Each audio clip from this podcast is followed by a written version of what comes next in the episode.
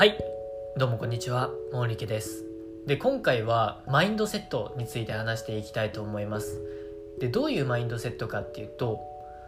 600年後に残すつもりで生きるっていうマインドセットになります。600年後に残すつもりで生きる。これどういうことか。なんでそんなマインドセットを入れなきゃいけないのか。っていうと600年後に本当に残すつもりで生きようと思った時に出てくるエネルギー量が全然違うんですよね。全然違う。例えばうーんなんだ。普通に、まあ、毎日、まあのほほんと過ごして楽しく生きて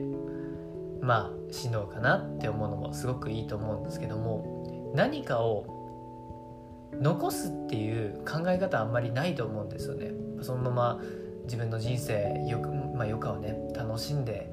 ああ楽しかったなってすごいいい人生だったなって思えるのは最高にいいことなんですけどもそれプラスで次世代の子孫にね残すつもりで生きてほしいんです、うん、で今の世界っていうのは、まあ、デジタルコンテンツとかねまあそれ数十年後にどうなってるかはまたわからないんですけども動画であったりだとか、まあ、以前と比べてね動画も使えるようになりましたし手軽に、うん、それこそもっともっと音声メディアとか VR とか、まあ、3D まあなんだろうないろんなものが出てくると思うんですけれどもそこでね今あなたの活動を、まあ、撮影したりだとかあの定期的に、うん、こんなこと今考えてたんだよって撮っておくと、まあ、未来の孫だけじゃなくてもっともっとひ孫とかひひ孫とかがねその自分のねおじいちゃんおばあちゃんのあの動画を見た時にああおじいちゃんおばあちゃんこんなこと考えてたんだ残してくれてありがとう時代よく分かったしなんか勉強になるなって感じに思われる可能性もあるわけですね。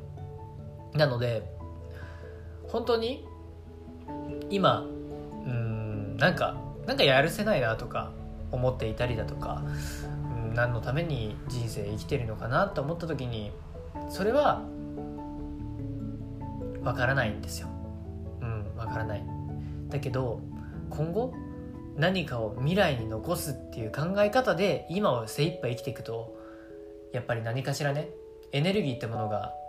生まれてきます。なのでね是非今回のマインドセットを頭に入れて何かを残していくっていう発想で生きていっていただければと思います。ということで今回はご視聴ありがとうございました。森池でした。